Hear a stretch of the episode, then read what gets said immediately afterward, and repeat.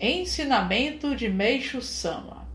Proteção Divina e Negativo, Parte 4 Ministro, no futuro mundo da luz, será possível ensinar apenas por atitudes, sem que haja necessidade do emprego de palavras?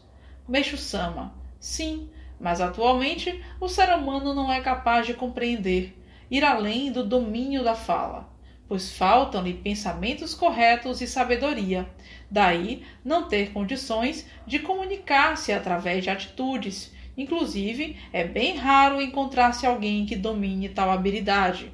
No entanto, assim que os homens progredirem em sabedoria, não necessitarão de muitas palavras e por isso devem se esforçar para atingir o ponto de serem capazes de estabelecer comunicação usando apenas o olhar. Hoje, tudo é escrito minuciosamente e falado em detalhes, porque a cultura ainda está muito atrasada. O que poderia ser entendido com uma só palavra precisa ser transmitido por meio de muitas. Até as pregações religiosas caem no exagero, mas na realidade estão apenas transmitindo princípios inferiores. Por exemplo, há volume de 84 mil sutras que, mesmo assim, quase nada transmitem. Se pudessem ser comparados a metais, corresponderiam ao ferro. Tudo o que é bom e nobre deveria ser como ouro, precioso e raro.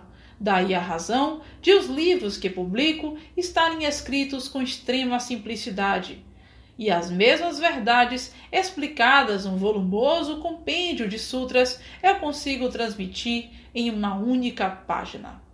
Antigamente, a comunicação partia de dentro do coração, através de belos poemas repletos de sentimentos nobres e profundos, bem mais evoluídos que os de agora.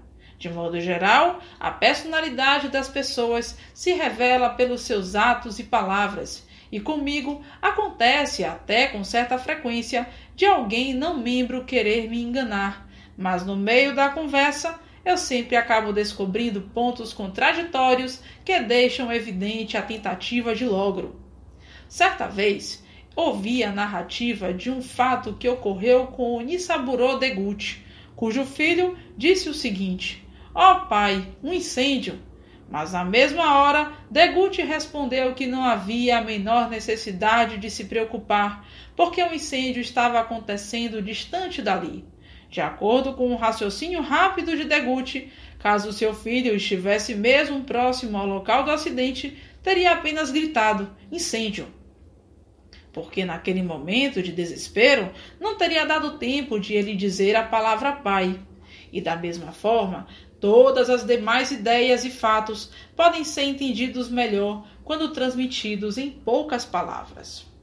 Mesmo em conversas, Nota-se que são raras as pessoas capazes de tocar no ponto fundamental de um assunto, e a maioria delas fica só girando em torno do tema, falando exageradamente. Inclusive, percebo esse problema entre os japoneses, que, por terem vivido quase três séculos sob o domínio do feudalismo, regime que lhes ensinou a mentir, não têm condição de expor apenas o ponto focal de uma conversa por Meishu Sama, extraído do livro O Caminho da Felicidade.